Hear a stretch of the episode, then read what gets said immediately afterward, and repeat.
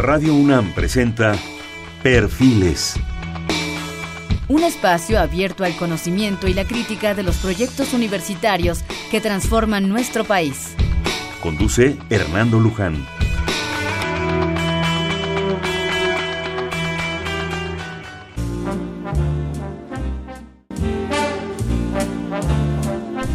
¿Qué tal? ¿Cómo están? Buenas noches. Este es Perfiles, un espacio en donde conversar con las mujeres y los hombres que día a día forjan nuestra universidad. En esta ocasión tenemos un programa, programa más para compartirlo con ustedes, con el Instituto de Astronomía de la Universidad Nacional Autónoma de México. Y para ello está con nosotros el doctor José de Jesús González González.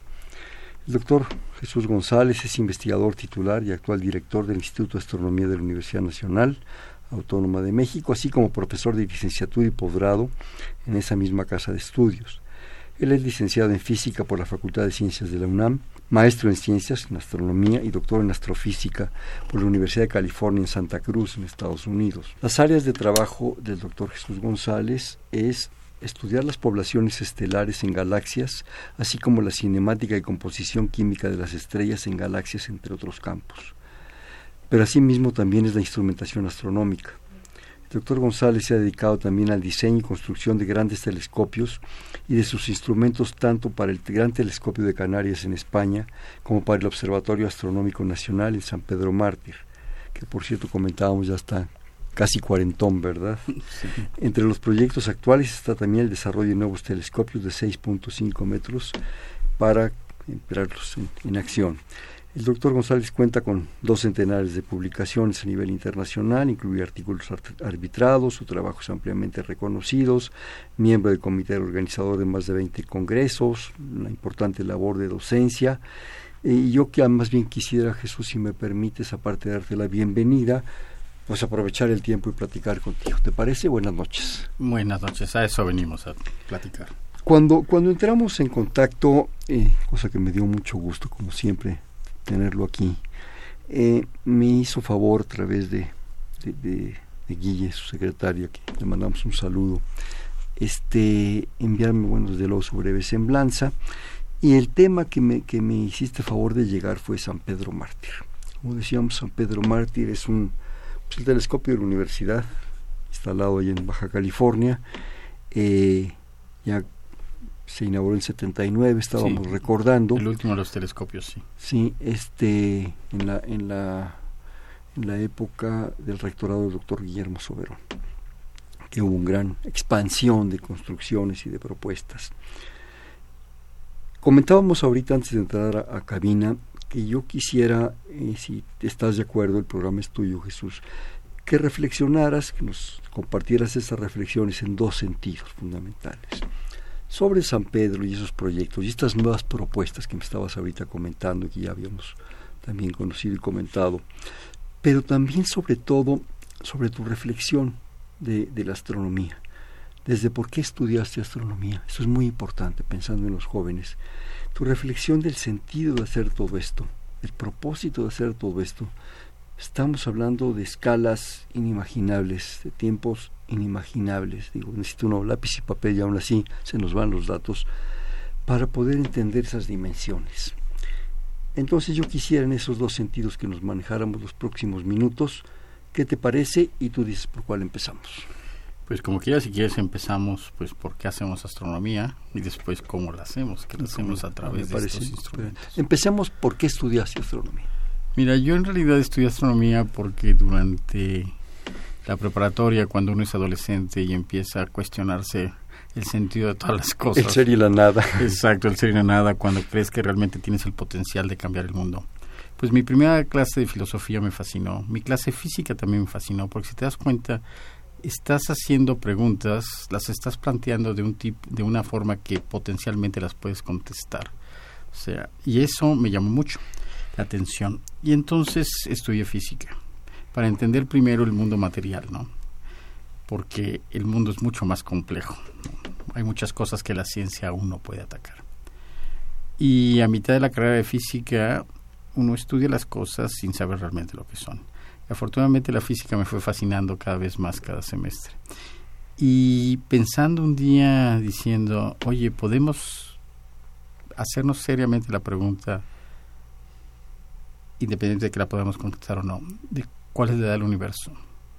Y fue cuando me encontré con la astronomía como una materia optativa en la, en la Facultad de Ciencias, en la carrera de Física, y dije, de aquí soy. ¿no? Y desde entonces, digamos, esto fue en 78, y desde entonces estamos dedicándonos a, hacer y desarrollar la astronomía, respondiendo a esa angustia de entender qué es todo esto, ¿no? Que nos trasciende. Lo típico, somos. quiénes somos, por qué estamos aquí, a dónde vamos. Y tratando de responderlos de una manera, pues, que a uno le parece la más sólida, es decir, tratando de no autoengañarte. Y la ciencia es una manera. Una cosa que yo me he preguntado varias veces y mucho con el trato, el magnífico trato, cordial trato con ustedes, los astrónomos, me aprecio tener muy buenos amigos entre ustedes.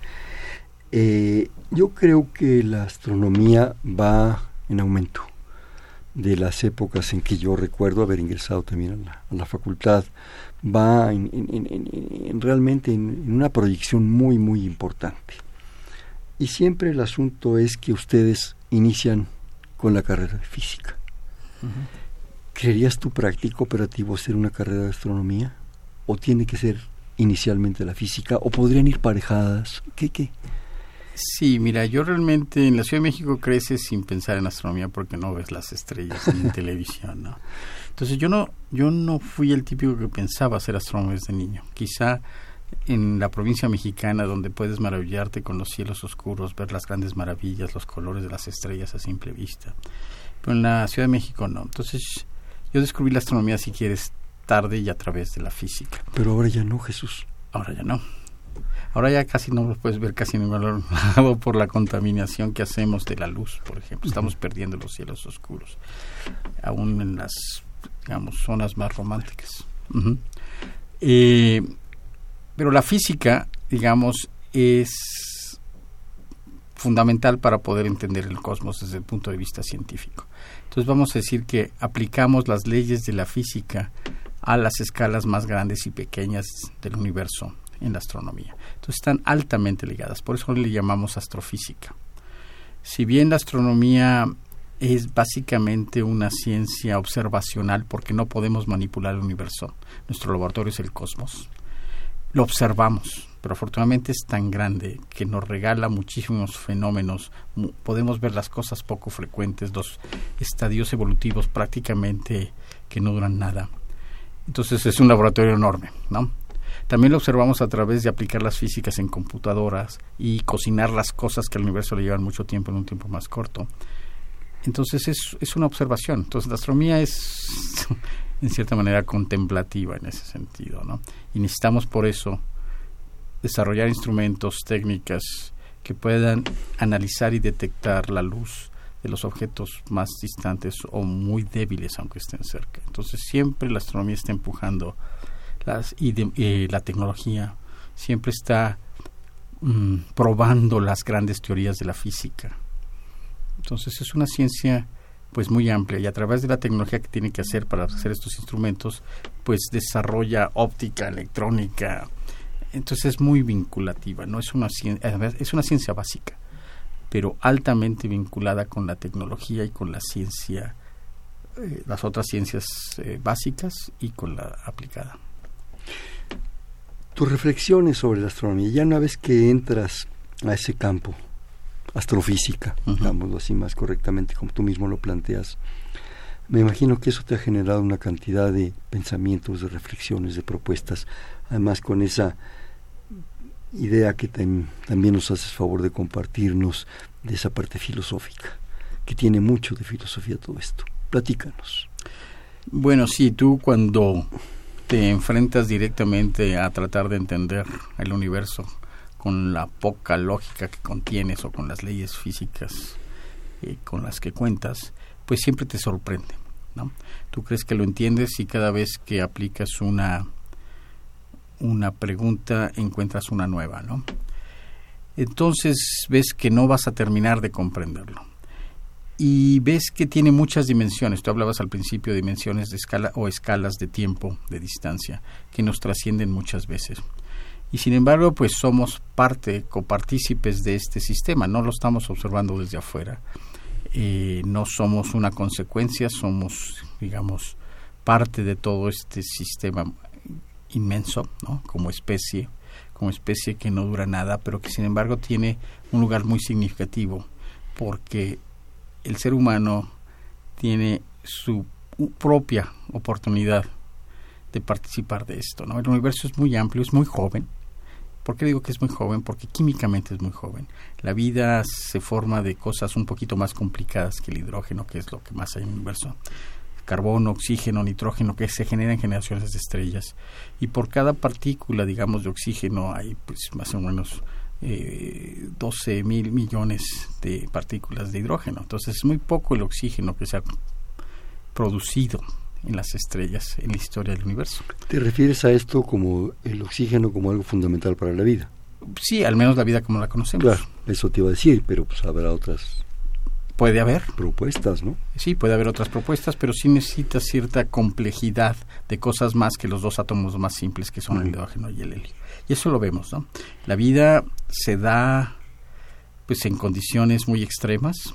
Prácticamente empieza muy temprano en la historia de nuestra Tierra. Entonces, la, vida creemos que es frágil, pero yo creo que es es necia, perena, y es casi difícil. Pero el humano que sentimos que somos quizá la razón o el sentido de la vida, pues estamos perdidos en el sentido. La verdad, tenemos una pequeña oportunidad, un instante, que, tanto dure y, en qué forma lo capitalicemos, únicamente depende de nosotros. El universo será exitoso como tenga que serlo, la vida en otros lugares si nosotros no logramos eh, continuarla y mejorarla en nuestra pequeña nave espacial llamada Tierra entonces, ese es quizá una especie de sentido.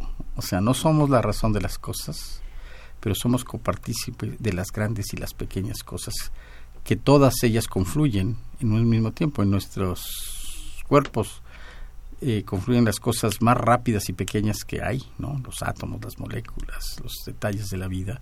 Y al mismo tiempo somos resultados de una evolución química del universo que lleva, digamos, 12 mil millones de años todas ellas, todas estas escalas de, tiempo y espacio confluyen en nuestra existencia. Cuando hablas de, este, de esta oportunidad, de repente me haces pensar que el ser humano individualmente, si bien nos va, viviremos bien, productivos, vigentes, 70, 80 años. Me creerías ahora con las nuevas oportunidades de vida que hay. Pues yo creo que aquí lo importante es la suma del conocimiento que muchos de esos de setentones, ochentones, generan un conocimiento que se va sumando y nos permite asomarnos un poquito más a esos misterios, ¿no? Malditos griegos, ¿verdad? 2500 eh, millones, 2500 años y todavía los estamos citando. Porque fue esa suma de conocimiento, de propuestas, de ideas. Y es un poco yo creo que lo que nos pasa en la ciencia, lo que tú produzcas y todos tus compañeros del instituto, pues se suman los de anteriores y a los posteriores, y en fin, esa es, esa es una propuesta interesante de la ciencia. Sí, y cuando hablamos del humano no hablamos del individuo, hablamos de la especie, de, la especie ¿no? Y cuando hablamos de conocimiento no hablamos de una sola escuela, sino de la cultura en general, ¿no? Claro. Donde la ciencia básica y ahí la astronomía es una parte también pequeña de eso, ¿no? Pero dices bien, el conocimiento se suma, se potencia, no solamente se suma, suma más que, que los elementos, ¿no? Se potencia. Y eso lo vemos por la manera en que crece exponencialmente no solamente el conocimiento, sino también la tecnología, que es un resultado del conocimiento. Y te comentaba antes en eso que yo estoy convencido de que el saber es el verdadero poder. Es el poder para hacer lo que el humano desea hacer, para bien o para mal. En el mejor sentido, el poder. Exacto, pero si, si, si el conocimiento real y profundo, lo vas a usar en el buen sentido. Entonces, por eso es fundamental que invirtamos en ciencia básica, que invirtamos en educación, que invertamos en, en industria tecnológica. Ese es el verdadero poder, pues no solo de un país, sino de la humanidad. Y entre más educados y más conscientes estemos de, con, este saber colectivo, mucho más poderosos seremos. Pero ese poder requiere una ética, una ética profunda que también es la suma de muchos pensamientos. Es correcto, la tecnología es muy poderosa, el dominar el, la energía de los átomos, el dominar cómo controlas, eh, digamos, genes, etcétera, te da un poder que requiere efectivamente mucha ética. Y en la ciencia tenemos que estarnos reeducando en esa ética. Debemos siempre de cuestionarnos, ¿no? Como individuos, como científicos y como utilitarios de esa tecnología. Que eso nos lleva a tu pregunta inicial de, de tu juventud, la conjunción de la ciencia, esa ciencia básica, fundamental, importantísima, con la filosofía. No podemos separarlas, no podemos, no debemos desvincularlas. Claro, todas estas actividades humanas responden a esa inquietud, ¿no? Inquietud de entender el sentido y cómo funcionan las cosas, en ponerte en perspectiva con respecto a la realidad. Y por eso hacemos ciencia básica, por eso hacemos arte también. Es una manifestación de pensar. Son distintos lenguajes, distintas manifestaciones de esa búsqueda, pues por el saber, por el entender. El afán por saber. Ahora eso, ya entrando un poco más en el campo, en el área de la astronomía, ¿cómo lo percibes Jesús? ¿Cómo lo ves? no solo como astrónomo, sino como el actual responsable de uno de los, me atrevería yo a decirlo sin temor a equivocarme, de los grandes institutos de la universidad. Y no me refiero a tamaño, me refiero a posibilidades, a potencial, a productividad. Sí, mira, esto te lo voy a responder más centrándome en lo que es en México. La astronomía mundial, pues es este, muy pujante, etcétera, pero hablemos más de nosotros. Claro. Nosotros, en efecto, tenemos en la astronomía una amplia tradición es una de las ciencias que han competido siempre a nivel mundial. De hecho, hoy en día seguimos la, siendo una de las ciencias básicas, pues de mayor referencia en el mundo, eh, y es por tradición, ¿no? Eso lo podemos perder si también no tenemos las bases o la tecnología o los cuadros humanos que hagan la astronomía moderna. Entonces, eh, tenemos para darte un ejemplo, un sitio astronómico que es único, que es la Sierra de San Pedro Mártir, único en el sentido de que hay pocos sitios en el mundo que tengan las características naturales para poder observar el universo en el visible y el infrarrojo hasta donde se puede. Esos sitios necesitan condiciones de oscuridad, de turbulencia, eh, de brillo del cielo, de noches, de número de noches despejadas, estar por debajo de las nubes, y esas se dan solamente en condiciones muy muy muy difíciles se dan digamos en la primera isla después de un gran océano entonces los sitios básicos donde puedes establecer estos instrumentos que son donde están las grandes ventanas del mundo para del universo para verlo con claridad pues son cosas como el archipiélago de Hawái la península de Baja California que es como una pequeña isla después de un gran océano los archipiélagos eh, de, de las Islas Canarias y el norte de Chile entonces, básicamente donde se están poniendo las grandes infraestructuras para hacer la astronomía de hoy en día. Y San Pedro Mártir es uno de esos sitios.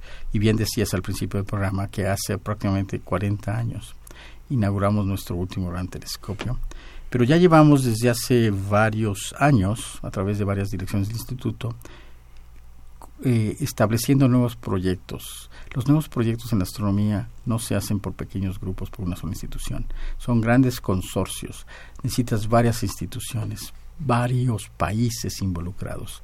Y estamos desarrollando pequeños y medianos telescopios de distinto tamaño para potenciar el sitio de San Pedro Mártir, tener la infraestructura en México para que nuestros siguientes cuadros de investigadores y ahorita vamos por qué queremos formar no solamente investigadores en astronomía, sino en otras áreas. Ah, tengan las herramientas para otra vez ser competitivos en el siglo XXI. Entonces es una responsabilidad y es una oportunidad.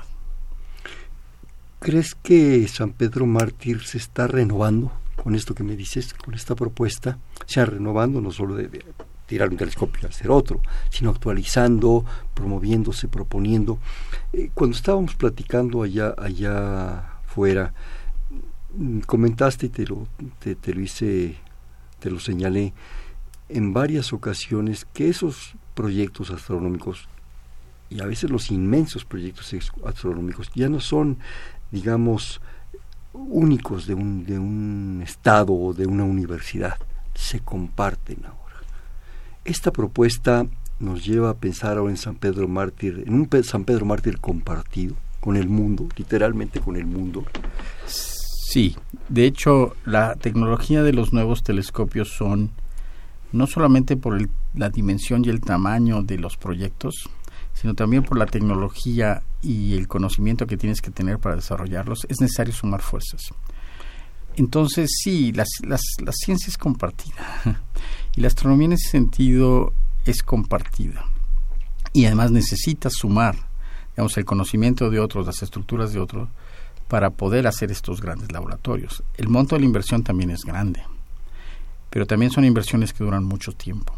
En la astronomía, a diferencia de otras ciencias, por ejemplo, la biología, en la que puedes, muchos investigadores tienen laboratorios específicos relativamente pequeños. Aquí los laboratorios son compartidos, son laboratorios nacionales o internacionales. De hecho, el laboratorio es el universo para ustedes. En efecto, pero, pero el laboratorio para observarlo, los equipos son los observatorios. Y los observatorios son eh, se duran, por ejemplo, un telescopio te dura 40, 60 años haciendo tu ciencia, desarrollando tú nuevos instrumentos para hacerlo competitivo. Actualizándolo, digamos. Actualizándolo. están haciendo Exactamente. Y cuando lo actualizamos, actualizamos tecnología, desarrollamos tecnología para hacer lo que antes no se podía. Y por eso el primer mundo ha invertido siempre en astronomía. La cantidad de millones de dólares que se ha invertido no solamente en satélites, sino en observatorios en sobre tierra es muy amplia porque la astronomía empuja siempre la tecnología y, los, y si bien yo lo hago por la ciencia pura, los gobiernos invierten en astronomía con estas grandes cantidades que se necesitan para hacer grandes telescopios e instrumentos, porque estás desarrollando tu industria estratégica, estás creando los cuadros de gente, de ingenieros, de científicos que pueden hacer lo que antes no se podía. Entonces, es por eso por lo que se invierte ahí. Es ciencia estratégica por la tecnología y los cuadros humanos que haces para estar observando siempre al universo a mayor y mayor detalle. Por esto que me dices y por lo que me comentabas hace un momento, va a llegar un momento en que prácticamente San Pedro Mártir, que es un lugar espléndido, va a quedar puro cascarón. Lo van a renovar todo, ¿no? Lo van a actualizar todo. O sea, es un símbolo, es un símbolo para la universidad, es un símbolo para la ciencia mexicana y para la ciencia de la universidad. Pero ahora con estas nuevas propuestas es introducirle toda una infraestructura impresionante que lo actualiza y que lo comparte con, la, con, el conocimiento humano. Sí, y ahora esta infraestructura necesita responsabilidad. Por ejemplo, nosotros eh, entramos a desarrollar San Pedro Mártir, la UNAM, a finales de los 60 aún no se tiene la línea eléctrica. Entonces, por ejemplo, nosotros producimos nuestra energía a través de diésel, algo que no es, digamos, muy conveniente. Pero ahorita estamos eh, introduciendo precisamente la línea eléctrica, estamos pensando también en cómo ser más eficientes, digamos, energéticamente. Eh, es un parque nacional, es un parque nacional muy grande, en el cual hay una área bastante extendida para uso astronómico. Entonces, hay muchas zonas en el parque donde aún se pueden establecer eh, proyectos de gran envergadura, más de los que tenemos, sin necesidad de, alterar, de alterar los, que, los que tenemos. Y en efecto, ahorita tenemos una serie de proyectos que van desde telescopios robóticos relativamente pequeños o muy dedicados para cosas específicas, hasta un nuevo telescopio de mediana envergadura de seis metros y medio. Bueno, ahorita los telescopios de mayor tamaño tienen un diámetro de 10 metros aproximadamente, entre 6 y, entre 6 y medio y, y 10.4 metros. Dos visibles, ¿no? porque en radio son más grandes.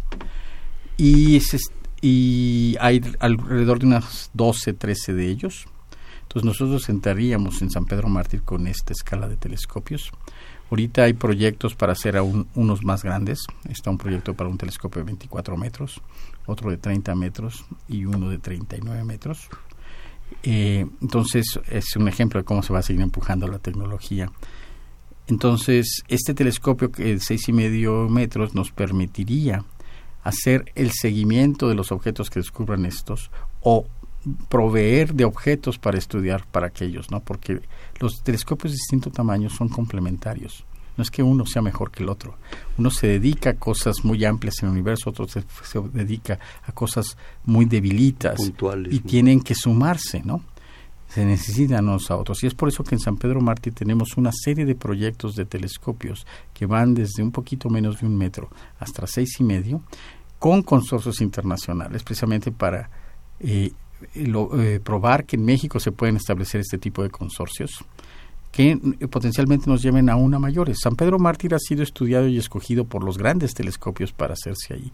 Sin embargo, ah, no existe en México ni la tradición ni probar, ni está probado que los puedes establecer desde el punto de vista jurídico, desde el punto de vista financiero, desde el punto de vista de cuadros humanos, y es por eso que estamos probándole al mundo con el mismo, mismo que este tipo de consorcios se pueden establecer con éxito en San Pedro Mártir. Me preocupó un poco el asunto del diésel, la mera verdad. Hablando de concertaciones, pues la universidad tiene un gran proyecto también energético en Temisco, en Morelos. La posibilidad de usar energía solar y más en un lugar privilegiado como ese. Sí, es complejo. De hecho, sí tenemos, eh, de hecho, hemos estado trabajando para involucrar a más dependencias de la UNAM, precisamente para tratar al Parque Nacional de una manera global. Integral. Tenemos ecólogos, tenemos, como bien dices, energías renovables, tenemos ingeniería, eh, el Instituto de Ingeniería, tenemos eh, biología. Y sí hemos hecho ya estudios de cómo plantear la mejor manera de organizar la energía que tienes, tenemos ahí, no solamente solar, eólico, eh, también eh, bio de, la misma biología del parque. Eh, tenemos ahí otra, en San Pedro Mártir se está reintegrando el cóndor californiano. Entonces tenemos muchas opciones para ir allá. La idea de tener la línea eléctrica es también para tener, digamos, la manera de la energía renovable poder utilizar la línea eléctrica como, como batería. Reciclarla, digamos, y almacenarla porque ahorita no tenemos una tecnología de baterías realmente que sea también ecológicamente eh, adecuada, ¿no? Amable. Luego, en San Pedro Mártir se genera pues mucha del agua de la zona, porque ahí con las nevadas se produce. Entonces, también el tratamiento del agua. Entonces, no es solamente un observatorio. Nosotros como observatorio que llevamos más de 40 años, en efecto, operando ahí, tenemos una relación con las comunidades aledañas muy importante y una responsabilidad para precisamente preservar todo ese ecosistema, lograr comunidades que puedan lograr al mismo tiempo ser sustentables en energía, alimentos y agua. Suficientes. Suficientes. Entonces, aunque hacemos astronomía, la tecnología astronómica, el involucramiento de la UNAM en un parque nacional así, nos lleva precisamente a estos problemas fundamentales transversales, ¿no? mucho más allá que la astronomía. ¿Me permites hacer un corte, Jesús, por favor? Estamos en Perfiles, este es un espacio en donde conversar con las mujeres y los hombres que día a día forjan nuestra universidad. Estamos platicando con el doctor José de Jesús González González, actual director del Instituto de Astronomía de la UNAM. Estamos para que si ustedes quieren comentarle o preguntarle algo en el 5536 8989, le repito 5536 8989.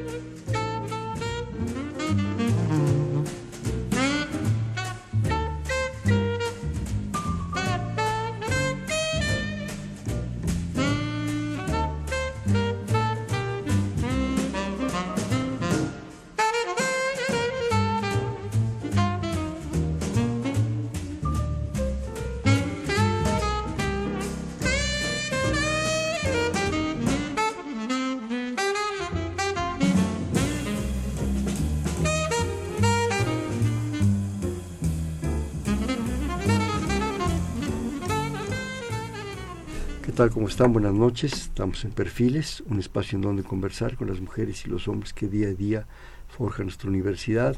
Estamos eh, platicando sobre astronomía, sobre un poco el sentido de la astronomía y, específicamente sobre San Pedro Mártir, el Observatorio de la Universidad Nacional Autónoma de México, con el doctor José de Jesús González González, actual director del Instituto de Astronomía de la UNAM. Estamos en el 55 36 89 89 a sus órdenes. Jesús, platícanos ya de, proyectos, de ideas, de cuestiones ya más específicas. Exacto. Comentábamos que San Pedro Mártir es un sitio privilegiado para hacer astronomía. Reúne características naturales que no las podemos forzar, ¿no? Y hay que aprovecharlas. En efecto, comentábamos que nuestro último gran telescopio lo inauguramos en 1979 bajo la rectoría del doctor Soberón. Era un telescopio de dos metros, en aquel entonces quizá era de los diez más grandes del mundo. Hoy está en el lugar 90, porque a través de los años se han hecho mucho desarrollo eh, tecnológico de mayores y mejores telescopios. Perdón, eso nos habla lo que tú decías de la proyección de la astronomía no solo a nivel mexicano, sino a nivel mundial, ¿verdad? Es correcto. Y entonces nosotros, bueno, somos socios ahorita del mayor telescopio óptico infrarrojo del mundo, que es de 10.4, que es el Gran Tecán, que está en las Islas Canarias, somos socios del 5%. Hemos desarrollado instrumentación, etcétera, y, observamos el universo con él. Pero sin embargo, tenemos en San Pedro Mártir un sitio que tenemos que potenciar como los mejores del mundo. Y entonces hemos establecido eh, digamos, colaboraciones internacionales para hacer nuevos desarrollos. Empezamos con un robotizando un telescopio de metro y medio, uno de los más antiguos que teníamos. De los de San Pedro. De San Pedro, los originales de San Pedro. puedes explicar qué significa? Claro, es que el telescopio opere por sí mismo, sin que el astrónomo esté ahí y tome las decisiones. Mm. Entonces, para eso desarrollamos una cámara junto con equipos de Berkeley, de la Universidad de Arizona y de NASA Goddard está operando desde hace tres años y ese fue nuestro primer, digamos, intento de un telescopio moderno, robotizado, aunque con una cámara dedicada en un consorcio internacional. A partir de eso, pues han surgido más. Estamos por concluir un proyecto que se llama Taos 2, que es una colección de tres telescopios eh, de 1.3 metros. Estos cada uno. Cada uno trabajan en combinados porque lo que están tratando de detectar son los objetos más allá de la óptica de la órbita de Neptuno. Este, perdón, esta te voy interrumpiendo. ¿Esta combinación es sumatoria? ¿Se no, convierte en 3-9 o No, no exactamente. Lo que necesitas es detectar eventos de una manera independiente. Mm. Este funciona cuando una pequeña, digamos, asteroide, vamos a llamarlo así, una roca pequeña comparada con las estrellas, del mismo sistema solar más allá de la óptica de Neptuno. Cuando pasa por enfrente de una estrella, baja la luz de la estrella. Y estudiando cómo baja la luz de esa estrella puedes determinar las características, características de este objeto.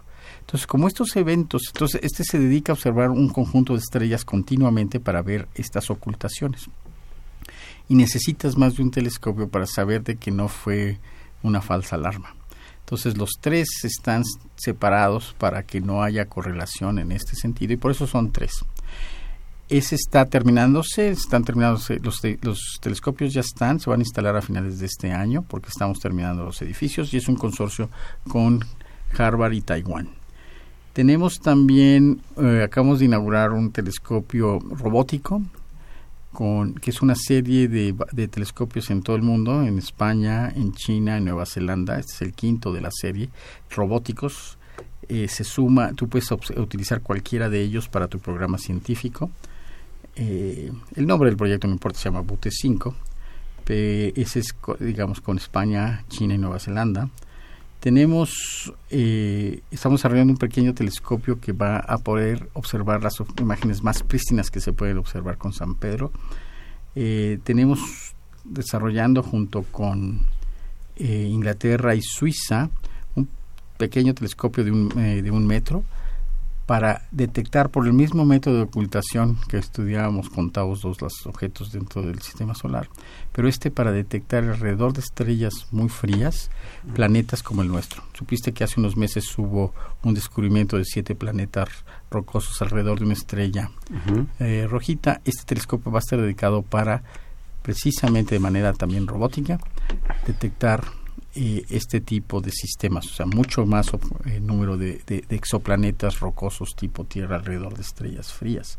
Tenemos otro proyecto con Francia, que es un telescopio para hacer un seguimiento de alertas de, de, eh, destellos de rayos gamma que detecta un satélite chino-francés y poder hacer el seguimiento con él. Estamos haciendo también un telescopio de gran campo a, partir de telescopios, eh, juntando seis telescopios pequeños en uno solo, para poder estudiar las contrapartes de fenómenos, por ejemplo, de aquellos que producen las ondas gravitacionales, que tienen barras de error en el cielo muy grandes a partir de, los detectores, y tenemos que identificar de qué objeto vienen, para eso este es el telescopio. Y finalmente estamos desarrollando un telescopio de 6 metros y medio de nueva tecnología con eh, la Universidad de Arizona y con el Observatorio Smithsoniano de Harvard.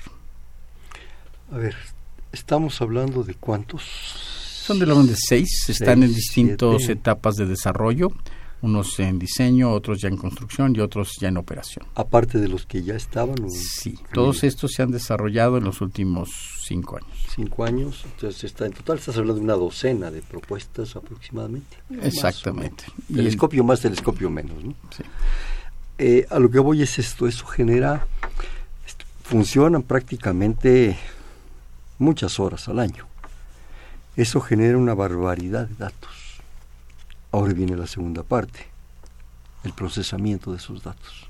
El procesamiento de datos es muy importante. Si no, te quedas claro. lleno de datos. Y no solamente eso, yo y el análisis de los datos. Y el análisis de los datos. En efecto, por eso los observatorios no solamente se hacen a través de telescopios, también se hacen a través de computadoras. Y se hacen a través de computadoras en tres aspectos. El aspecto de almacenar los datos, el aspecto de procesarlos y analizarlos, hacer correlaciones, o sea, la, información no te sirve de nada si no la sabes juntar. Y la tercera, que es muy importante, que también se hace a través de, computadoras, es hacer simulaciones teóricas del universo para poder comparar, no, para comparar con esto, esto es totalmente teórico. Entonces tienes el dato observacional, el dato empírico, sacarle toda la información y por otro lado tienes el dato teórico que hoy en día es igual, es muy complejo. Hoy en día ya no resuelves las cosas en la astronomía con tu lápiz y papel. No, Lo tienes que hacer a través de computadoras, y a eso me refiero. Porque haces una simulación de la... Tú pones, es como cocinar, ¿no? Le pones una receta dentro de la computadora y después obtienes un resultado que tienes que entender. Claro. Al igual que la observación directa, exacto, al igual que la observación directa, tú tienes que observar el modelado de tu teoría y se vuelve casi igual que un dato, igual de complejo. Entonces, la parte de completar con técnicas eh, de computación más con, digamos, hardware de computación está totalmente inherente al desarrollo de los observatorios, claro. Tiene eh, San Pedro Marte, el Instituto de Astronomía y la UNAM, por qué no decirlo, esa infraestructura de acumulación, procesamiento, análisis y simulación de datos. Sí, y no solamente a través de los observatorios, de hecho, eh, como, el, San Pedro Mártir. Tenemos otros experimentos, como es el Observatorio Hawk, en el cual estamos involucrados varios institutos de la UNAM, el mismo INAOE. Tenemos el, el observatorio, eh, eh, la antena milimétrica de 50 metros, pero especialmente el, el, el HAWK es un observatorio que produce una enorme cantidad de datos y estamos desarrollando precisamente, digamos, llamamos granjas o sistemas de almacenamiento y de análisis dentro del UNAM junto con otros institutos para estar siempre al día en esto. O sea, la astronomía necesita siempre los mejores observatorios, necesita siempre los mejores telescopios, los mejores detectores, pero también va a necesitar las mejores computadoras, y es más, las desarrolla, las mejores técnicas de análisis las desarrolla la astronomía y son complementarias estas dos cosas. Por muy buenas que sean las computadoras, en última instancia necesitas la mente humana. Necesitas ese punto fino del asunto, ¿no? Es decir, ah, aquí hay, como diría Cantinflas, ahí está el detalle. Eso implica que con ustedes deben trabajar, supongo, tú me lo confirmas, extraordinarios ingenieros, computólogos, eh, matemáticos, en fin, toda una infraestructura impresionante para poder dar ese, ese detalle, ese dato fino, decir, ah, esto es por esto, o aquí hay esto, o esto no es más que un ruido en el sistema, ¿no? Claro. En efecto, el Instituto de Astronomía tiene investigadores, pero tiene muchos técnicos, precisamente porque desarrollamos los observatorios. Los observatorios no los compras, los desarrollas. Y es impresionante muchas de las cosas que en México se han desarrollado o se han introducido a través de la astronomía. El Internet entró a México en la astronomía. El Wi-Fi es un desarrollo astronómico. Eh, lo que estamos rodeados de todo lo que estamos rodeados. que tienes aquí eh, los teléfonos todo no sí las cámaras digitales uh, las muchas técnicas médicas son técnicas de análisis astronómico y entonces sí en México tenemos los técnicos y los ingenieros en el Instituto de Astronomía porque hemos tenido, como todo mundo, desarrollar esos instrumentos que no existen. Siempre los telescopios son únicos, los instrumentos son únicos. Hoy en día los que son comerciales pues ya son cada vez más grandes, pero siempre estamos haciendo diferentes y más grandes y más sofisticados. Entonces es una sinergia de ciencia, o sea, lo haces con un motivo científico, pero como llevar toda la realidad necesitas ingenieros electrónicos, ópticos, gestores, saber gestar un, eh, gestionar un proyecto, gestarlo y gestionarlo, es también un, cosas que se desarrollan a través de estos proyectos. Y, y, si me pongo un poco extremista, creo que hasta abogados, ¿no? Sin duda, en efecto, mira. La parte jurídica de ser muy puntual, muy crítica, muy sofisticada. No, y además de que estamos, por ejemplo, en el caso de San Pedro Mártir, desarrollando cosas en un en un parque nacional. Entonces necesita ciertas garantías jurídicas de cómo se establece un consorcio internacional que está poniendo, digamos, una cantidad de recursos muy grandes. No y los mecanismos no son triviales. Aspectos municipales, estatales, federales, internacionales. Y también de protección de la naturaleza.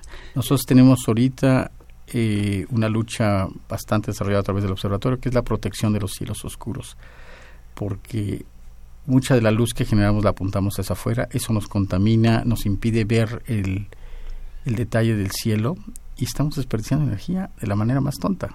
Claro. Eh, esto nos habla también de que una gran posibilidad, pensando en nuestros jóvenes, esas jóvenes, como tú decías y como todos compartimos, de, de la crisis existencial de ¿para dónde voy? ¿Para qué sirvo? Si a mí me gustan las leyes, pero también me atrae esto. Yo creo que lo que tú nos estás ofreciendo ahorita en este programa es un proyecto a nivel mundial, nivel top mundial, con una posibilidad de interrelaciones y de gestiones muy importante.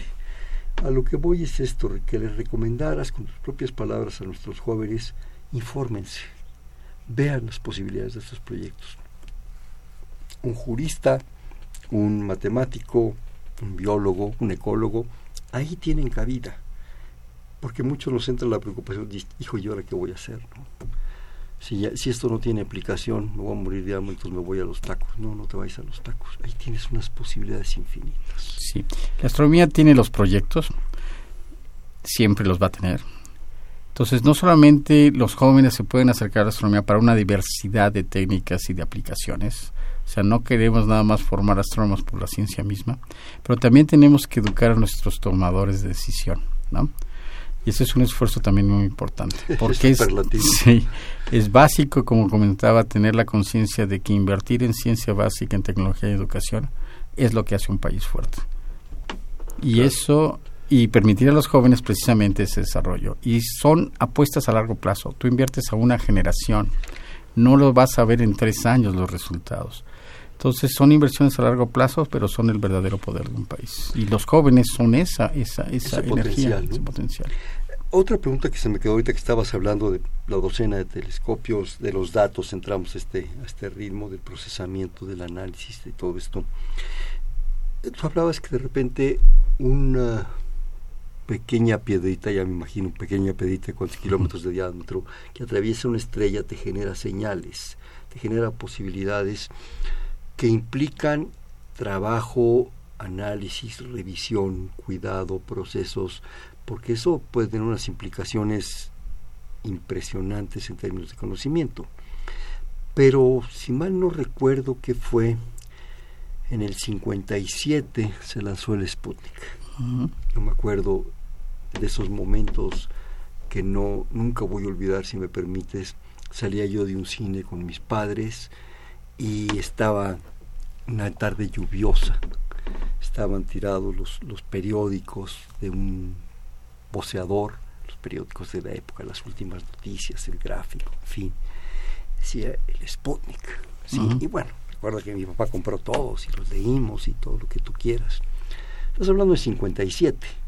Del 57 para acá, ¿estás hablando qué? ¿De 60 años? Justo porque yo nací en el 57. Bueno, 60 años.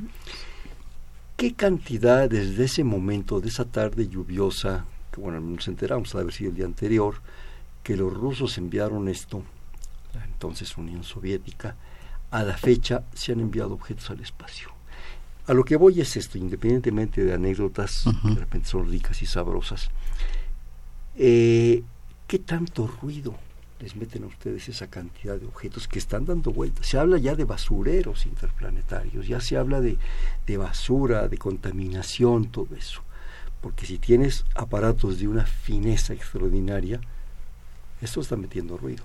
Sí, sin duda. ¿Cómo, lo, lo, lo, lo, haces a un lado? ¿Cómo, en fin.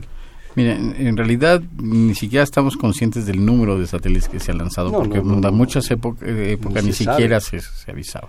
Se lanzaron muchos satélites altamente contaminantes con reactores nucleares, ¿no? En los 60, mucho también después del Sputnik por los rusos, los mismos americanos no se quedaban atrás. Eh, y en efecto, si tú quieres establecer, hay órbitas en el espacio que son muy peligrosas, ya vimos la película esta, eh, ¿cómo se llamaba? Sobre un impacto que recibe la estación espacial, exactamente. Meteoritos, Sí, eh, que eso es una realidad. Nuestros telescopios en órbitas bajas están muy este, susceptibles a estos impactos. Claro, el espacio es muy grande y hay órbitas cada vez más lejanas y entre más lejanas se vuelven más interesantes, ¿no? Eh, pero sí es un problema. De hecho, ahorita hay telescopios que están dedicados precisamente a cuantificar esta basura espacial. No solamente para cuantificarla, pero también para detectar qué cosa rara. Discernir que sí y que no. Bueno, y también qué cosas están haciendo potencialmente peligrosas otros gobiernos. O sea, tiene una parte de ese estilo, militar, vamos a decir, o, preventiva, y una parte científica para cuantificar todas estas cosas. ¿no? ¿Hay algún organismo, mecanismo internacional? para regular esto, porque si no, digo, al rato va a estar tan contaminado esto como tiraderos de... Sí, hay arreglos internacionales, el problema, sin, embargo, siempre hay quien lo viola, ¿no? Ah. Entonces, por eso el control, ¿no? Tú puedes hacer reglas, pero las gente las va a romper y por eso necesitas encontrar el control para toda, para toda ley, ¿no? Eh, siempre hay abusos, entonces tienes que estar monitoreando todos ellos, ¿no? Oye, mira, nos habla el señor Jesús Ramírez desde Tlalpan eh, felicita al programa, pero en realidad feliciten al doctor, es el que lo hace, y te pregunta, ¿podría, que si podías hablar de vida extraterrestre? Yo sé que no es tu especialidad, pero algo... No, sin embargo es cierto, si la vida existe en la Tierra es evidente que existe fuera. Y comentaba que el universo es muy joven químicamente, sin embargo las condiciones de vida se dan en muchos lugares, las estudiamos, o estudiamos las zonas que llamamos de habitabilidad de la vida como conocemos pero los espacios en la universidad en el universo son muy grandes y si bien hay vida en muchos lugares, eh, digamos, vida inteligente quizá no sea tan frecuente. Y de que hay vida extraterrestre sin duda, pero de que digamos esa vida haya tenido tiempo de evolucionar a un nivel similar o superior, porque superior tiene que ser fácil a nosotros, eh, es muy temprano para que haya mucha comunicación. De hecho, no hemos detectado ninguna civilización extraterrestre. Yo creo, no sé, que he pensado que no necesariamente tiene que ser como nuestra vida que conocemos. Yo creo que hay variables, hay cosas que no, no seamos tan antropocéntricos, tan eh, sentirnos los reyes del universo. No puede haber variantes sorprendentes. Claro, y estudiamos las variantes. Desgraciadamente en la, en la ciencia nos basamos, nos tenemos que basar en lo que conocemos. Una vez que abres el abanico en lo que es posible, pues todo es posible, pero no es probable. Pero sí, definitivamente puede haber este otros tipos de vida. La vida siempre nos sorprende, la, se da en situaciones donde no esperábamos. Entonces hay más, ¿no? Hay más posibilidades, sí. Tenemos escasos cuatro minutos, nos vamos rápido. Nos habla Isla de San Román desde Toluca, felicita y hace varias preguntas, nos vamos rápido. Dice, ¿hay jóvenes interesados en estos proyectos? Sí, definitivamente. Eh, no solamente dentro del Instituto de Astronomía y otros institutos, pero nosotros en todas las actividades de comunicación de la ciencia que hacemos, la cantidad de jóvenes que nos acercan de cómo, cómo estudio astronomía o qué puedo hacer para estas cosas es amplísima. La astronomía es una puerta para atraer gente a la ciencia básica. Otra pregunta, ¿a los jóvenes les entusiasma la astronomía? Pues de alguna manera ya la, ya la contestaste, ¿no? Es, algo que está, pues no me gusta la palabra de moda, digamos en un boom, en una propuesta muy interesante que les ha abierto a los jóvenes muchas posibilidades. Eh, pregunta, ¿tienen algún día de instituto abierto al público para conocer más acerca de sus proyectos y a ustedes, desde luego? Sí, tenemos eh, programas de comunicación de la ciencia constantemente, tenemos una página del Instituto de Astronomía dedicada a esa, donde se presentan todos nuestros programas. Tenemos un evento al año gigantesco que es la Noche de las Estrellas. Entonces, acérquense al Instituto de Astronomía. Tenemos un departamento de comunicación de la ciencia donde pueden encontrar todos este tipo de actividades. ¿La página la recuerdas? Es www, son tres www.astroceu.unam.mx y de esa página los dirigen a nuestra investigación y a los distintos departamentos, en particular a la comunicación de la ciencia. Otra vez, www.astroceu.unam.mx. O nos buscan como Instituto de Astronomía y en las redes sociales, Facebook, Twitter. Ahí, ahí se encuentra. Por último, de la señora Hilda de San Román, ¿tienen algún proyecto pensado en los cielos de la Antártida? Nosotros como país no, eh, pero sí a nivel científico hay muchos proyectos, tanto astronómicos como terrestres en la Antártica. creo que también en el Ártico, es, es un sitio especial en la Tierra para observar el universo y otros tipos de fenómenos como rayos cósmicos, etcétera. Ambos, ambos polos han sido interesantísimos. Y también nos habla el San Fernando Almanza de Xochimilco, un saludo, y pregunta como cuánto oro hay en órbita. ¿Será para que lo vayamos a recoger? Qué buena pregunta, pero bueno, no podría sacar el cálculo. Pero, bueno, se refiere al tipo de, digamos, de oro que han utilizado en todos estos mecanismos. Yo creo que no es mucho. Puede haber otros tipos de oros como uranio y otro tipo de elementos pesados. Exactamente. Si no le podemos preguntar al Banco de México también, ¿verdad? Claro. Al, doctor Cartens. Este, desgraciadamente se nos acaba el tiempo, Jesús. Eh, ¿Alguna última reflexión, algún último comentario que quieras hacernos, nos obsequies? Pues simplemente eso, acerquémonos a la ciencia como país, como individuos, no le tengamos miedo. Para mí es eh, una oportunidad increíble estar contigo en este diálogo pues de, muchos niveles de lo filosófico a lo científico y para eso estamos aquí no que te agradecemos mucho al contrario para nosotros es un privilegio qué tal si hacemos nuestro bote pronto tradicional te digo una palabra me contestas la que se te venga a la mente inmediatamente ¿Sí? conocimiento poder ciencia la manera de hacerlo astronomía la ventana del universo. Espacio. Donde estamos, vivimos y somos. La expansión del universo. Un fenómeno del que participamos y quizá aceleradamente. El planeta Tierra. Nuestra nave en el universo. Los científicos. Pues una especie que debe de interaccionar más con muchas más. ¿Y los astrónomos? Los astrónomos siempre entusiastas y dispuestos a escuchar y a hablar. ¿Quién es Jesús González? Jesús es un curioso. Este fue Perfil, es un espacio en donde conversar con las mujeres y los hombres que día a día forjan nuestra universidad. Estuvo el actual director del Instituto de Astronomía con nosotros, el doctor José de Jesús González González Jesús. Muchísimas gracias, como siempre, por tu participación y tu aportación. En la coordinación, la doctora Silvia Torres. En la producción, Mariana del Carmen Malagún Silva. En los controles, Humberto Sánchez Castrejón. En la conducción, Hernando Luján. Perfil es un espacio en donde conversar con las mujeres y los hombres que día a día forjan nuestra universidad. Gracias, buenas noches. Perfiles, un programa de Radio UNAM.